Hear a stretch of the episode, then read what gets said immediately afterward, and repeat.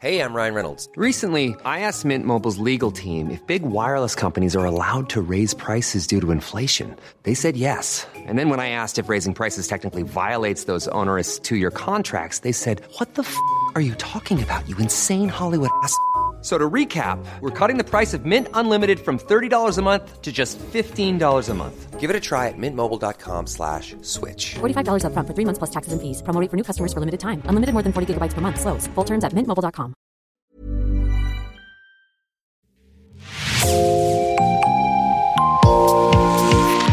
Bonjour et bienvenue dans Podcasting, l'actu dans la poche, le podcast quotidien d'actualité du Grand Sud-Ouest. Chaque jour, suivez-nous à la découverte de l'information régionale avec les journalistes et chroniqueurs du territoire. Je m'appelle Jean Berthelot de Lagleté et l'épisode du jour vous est présenté par Juliette Chénion de l'équipe Podcasting.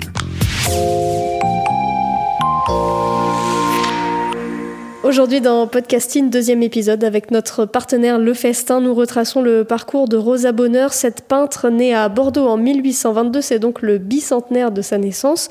Dans son article La Grande Rosa et Bordeaux, Le Festin raconte les liens de la peintre avec sa ville natale. C'est vous qui avez écrit cet article, Dominique Dussol, bonjour. Bonjour. Vous êtes rédacteur en chef du Festin et ancien professeur d'histoire de l'art de l'Université de Pau.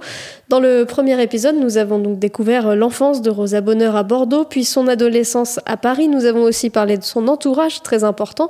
Venons-en à sa peinture. Comment peut-on la qualifier, cette peinture? Alors, donc euh, déjà, euh, c'est un, genre animalier, donc euh, elle se consacre uniquement aux animaux.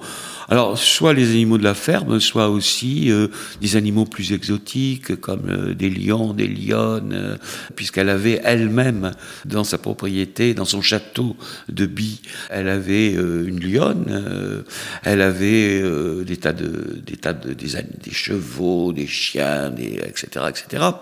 Un petit singe à un moment donné. Donc, il y a certainement un, un amour pour les bêtes, qui est un amour d'ailleurs assez ambigu, parce que Rosa Bonheur est quelqu'un qui chasse, donc qui tue les animaux. C'est quelqu'un qui n'a pas de scrupules à disséquer les bêtes, etc.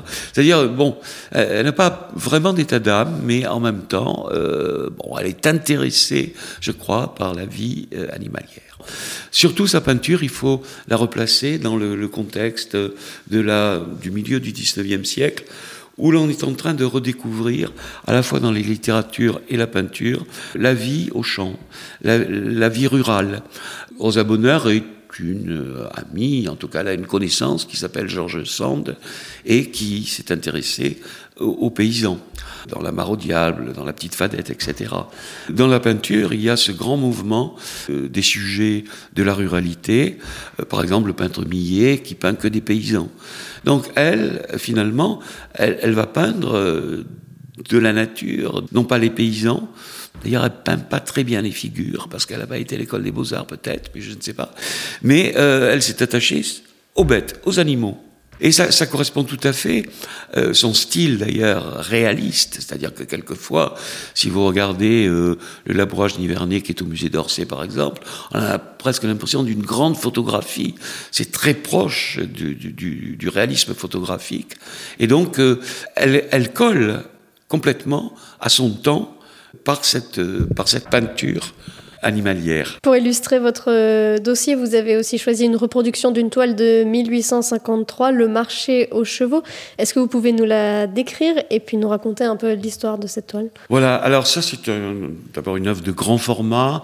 C'est peut-être un peu son chef-d'œuvre dans la mesure où c'est une œuvre euh, qui a été beaucoup, beaucoup reproduite, qui a beaucoup d'allure, faut bien le dire. Donc elle a représenté euh, un marché aux chevaux, comme son, son nom l'indique. Euh, cette œuvre, elle en est assez fière. Et il se trouve qu'à l'époque, elle participait à des expositions qui étaient créées à Bordeaux, dans une société qui s'appelait la Société des Amis des Arts. Elle y a exposé à peu près une quinzaine d'œuvres entre 1851 et 1876, et elle a exposé le marché aux chevaux. Il se trouve qu'à cette exposition, la municipalité achetait presque tous les ans une œuvre pour le musée des beaux-arts de Bordeaux. Il était question d'acheter le marché aux chevaux. Alors, elle a dit, je ne me souviens plus trop des chiffres, mais elle a dit, pour ma ville natale, je propose, alors je ne sais plus, un prix très bas, hein. Euh, si Bordeaux ne m'achète pas ce tableau, j'en veux 40 000 francs, ce qui était une très grosse somme. La ville de Bordeaux n'a pas acheté le marché aux chevaux. Le tableau a tout de suite été acheté. Il est parti en Angleterre. Il a été revendu aux États-Unis pour 200 et quelques mille euh, francs. Et il se trouve aujourd'hui au Metropolitan Museum de New York. Voilà. Donc, belle occasion ratée pour Bordeaux, qui va multiplier les occasions ratées avec Rosa Bonheur d'ailleurs. Chaque fois, si vous voulez, on peut imaginer le conseil municipal qui va voter, est-ce qu'on achète le marché aux chevaux? Et il manque toujours quelques voix pour que euh, l'opération se fasse. Euh, elle va un petit peu se lasser euh, de Bordeaux parce que l'accueil n'est pas aussi chaleureux qu'elle aurait pu le penser pour sa ville natale.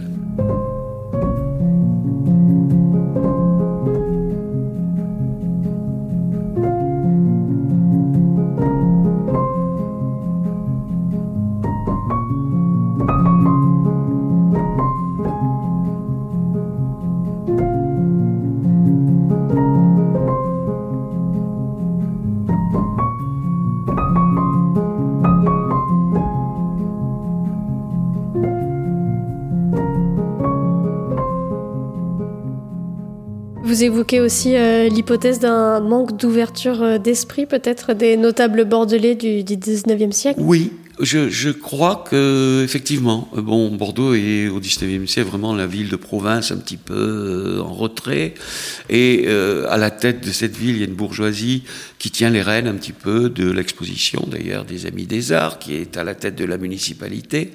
Qu'est-ce qui gêne euh, ce public-là?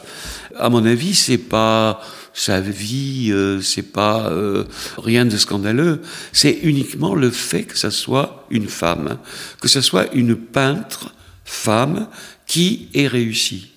Ça, ça fait pas sérieux pour, pour, ces, pour ce type de Bordelais euh, extrêmement misogyne, extrêmement traditionnel. Tout à coup, qu'est-ce que c'est que cet excentrique qui vient troubler les règles? Jusque-là, dans toute l'histoire de l'art, ça a toujours été des hommes qui étaient les peintres, les femmes faisaient des petits travaux de peinture, et tout à coup, on lui remet la Légion d'honneur, elle a des décorations de tous les pays, elle vit de sa peinture très richement. Qu'est-ce que c'est qui se passe là? Donc euh, ça agace, je crois. Ça agace, et on va le voir aussi encore un peu plus tard, vers la fin de sa vie, lorsque l'Académie euh, de Bordeaux euh, décide de la nommer, ce qui est tout à fait logique puisqu'elle est née à Bordeaux, sociétaire honoraire de l'Académie de Bordeaux, eh bien il y a un vote et il manquera toujours des voix pour qu'elle soit acceptée. C'est-à-dire que là, c'est récurrent et que chaque fois, il y a quand même une espèce de bourgeoisie bien pensante, entre guillemets, qui ne veut pas de cette euh, originalité que représente Rosa Bonheur. Elle finit d'ailleurs presque par excuser les Bordelais. Oui, parce qu'elle est très polie et surtout elle est très fine. Chaque fois que j'ai un petit peu étudié Rosa Bonheur, j'ai toujours trouvé qu'elle était un stratège extraordinaire. D'abord, pour mener la carrière qu'elle a menée, pour pousser du coude les hommes qui lui faisaient ombrage dans les salons où elle exposait. Il le fallait. Et elle a toujours été très maligne. Et alors, bien sûr, elle écrit une lettre au maire pour dire, mais ne vous inquiétez pas, bien sûr, c'est moi qui euh, ne suis pas assez présente, etc. Bon. Mais elle n'en pense pas moins, c'est évident. Moi, je le lis à travers ces lignes. Il est évident que se dit, bon, mais ça va, euh, j'ai fait ce qu'il faut maintenant, et puis ils ne me reprendront plus.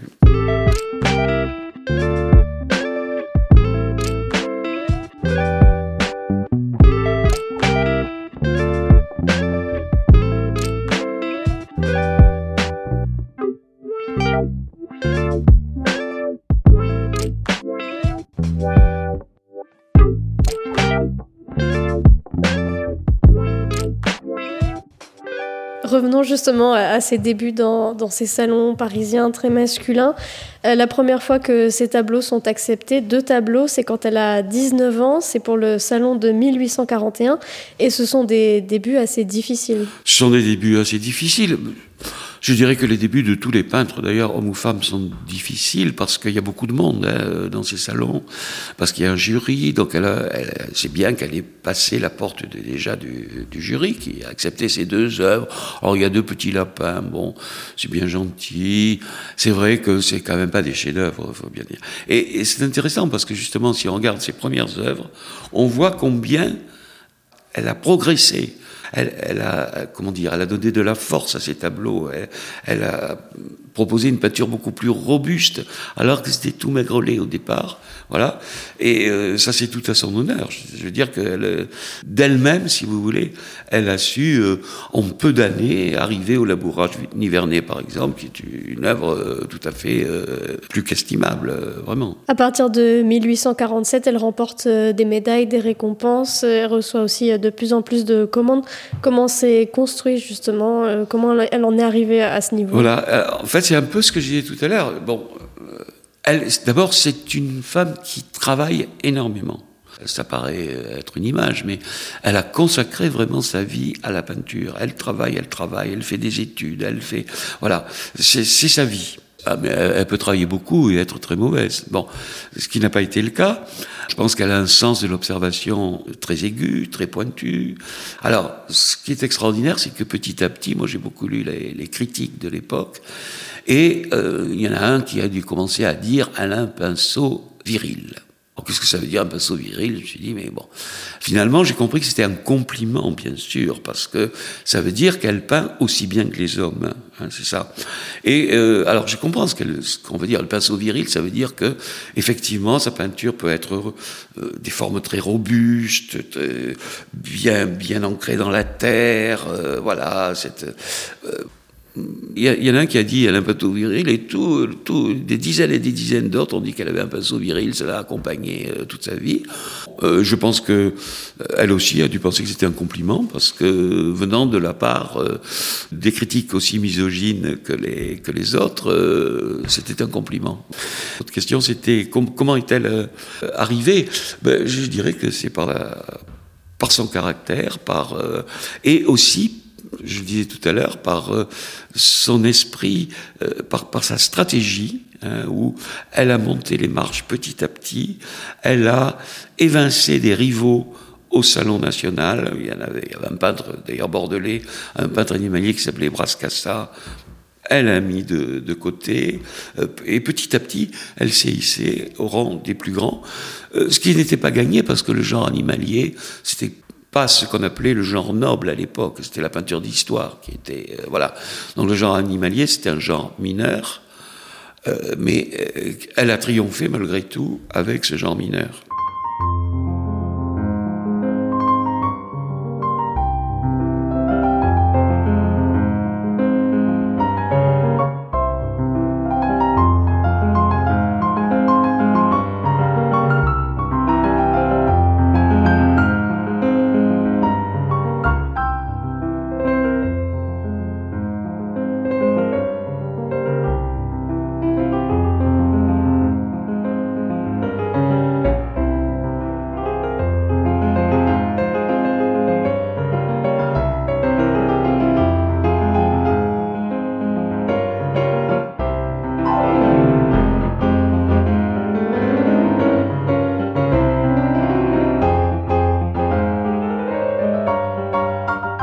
Vous parlez de sa personnalité et de ce qu'on pouvait dire d'elle, ce côté un peu peut-être masculin, en tout cas pas aussi féminin que les femmes de l'époque.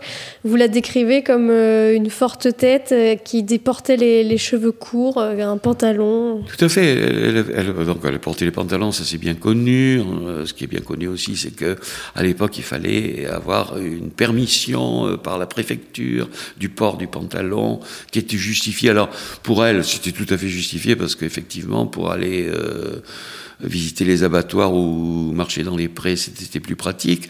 Euh, comme euh, ça correspondait pas aux cases de la préfecture, sans doute on a mis que c'était pour des raisons de santé.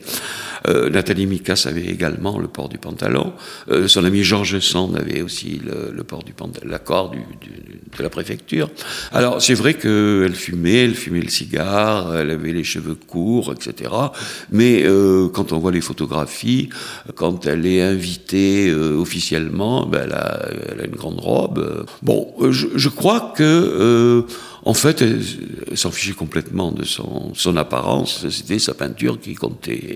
Et euh, pour être à l'aise, euh, donc elle, euh, elle ne s'embarrassait pas d'une coiffure de, de, mètres de haut ou de, de de grandes crinolines. Voilà. Vous parlez de son ami Georges Sand qui elle aussi portait le pantalon. D'ailleurs, dans le festin, dans ce numéro, il y a aussi un article sur Georges Sand.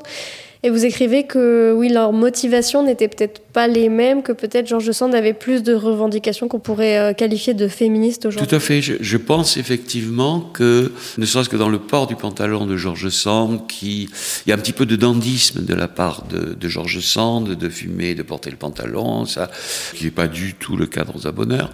Et il y a aussi une revendication un petit peu féministe, qui n'était pas du tout le cas de Rosa Bonheur. Je veux dire que jamais elle, s'est engagée pour la cause féministe. Euh, bah, la cause féministe, euh, elle la vivait, euh, comment dire, naturellement. elle était très protégée finalement dans sa propriété de son château de, de Bi qu'elle a, a, acheté à la force de, son travail. Hein. Et, là, bon, ben, elle vivait très simplement.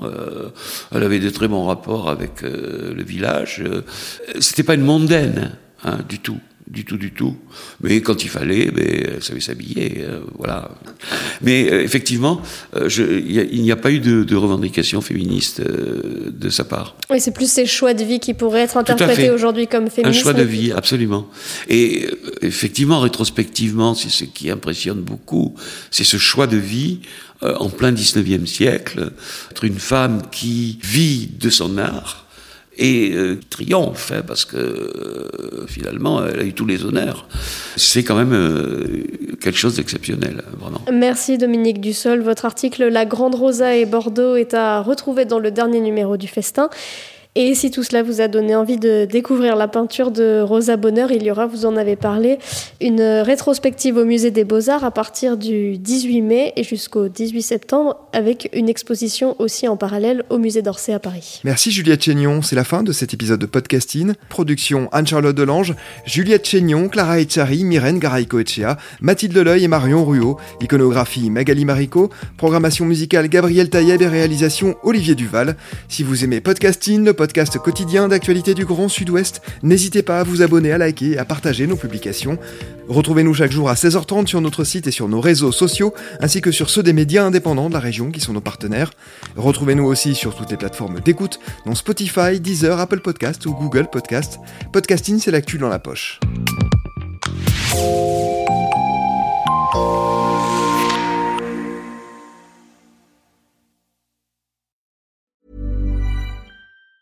Planning for your next trip? Elevate your travel style with Quince. Quince has all the jet setting essentials you'll want for your next getaway, like European linen, premium luggage options, buttery soft Italian leather bags, and so much more. And it's all priced at 50 to 80% less than similar brands. Plus, Quince only works with factories that use safe and ethical manufacturing practices. Pack your bags with high-quality essentials you'll be wearing for vacations to come with Quince. Go to quince.com slash trip for free shipping and 365-day returns.